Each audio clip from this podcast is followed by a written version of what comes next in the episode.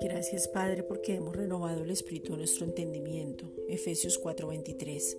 Y podemos ver en cada crisis y desastre una oportunidad.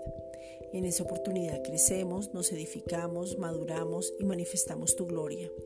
Podemos ver las riquezas y maravillosas riquezas de tu gloria y de tu gracia. Efesios 1:6.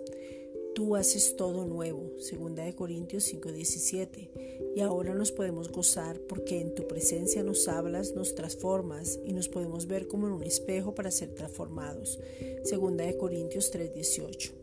Nuestra mirada está enfocada en Cristo y desde ahí nos movemos, Hebreos 12:2. Gracias por este tiempo inesperado, pero donde vemos una oportunidad para crecer, Hebreos 5 versículos 13 al 14 nos volvemos expertos en la palabra de justicia. Gracias por el Espíritu Santo que nos guía y revela. Juan 16, 13. Gracias por la autoridad y el poder. Segunda de Corintios 12, 9.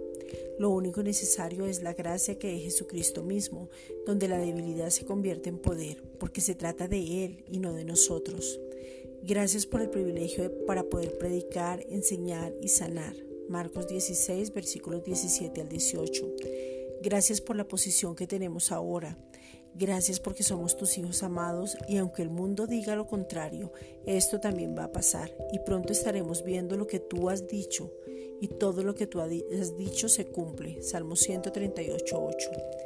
Gracias por la vida. Aún respiramos, nos vemos, vivimos por fe que es Cristo. Gálatas 2.20. Y estamos sanos, guardados, protegidos, seguros y confiamos en ti. Nada nos puede separar de tu amor. Romanos 8:38. Gracias Padre.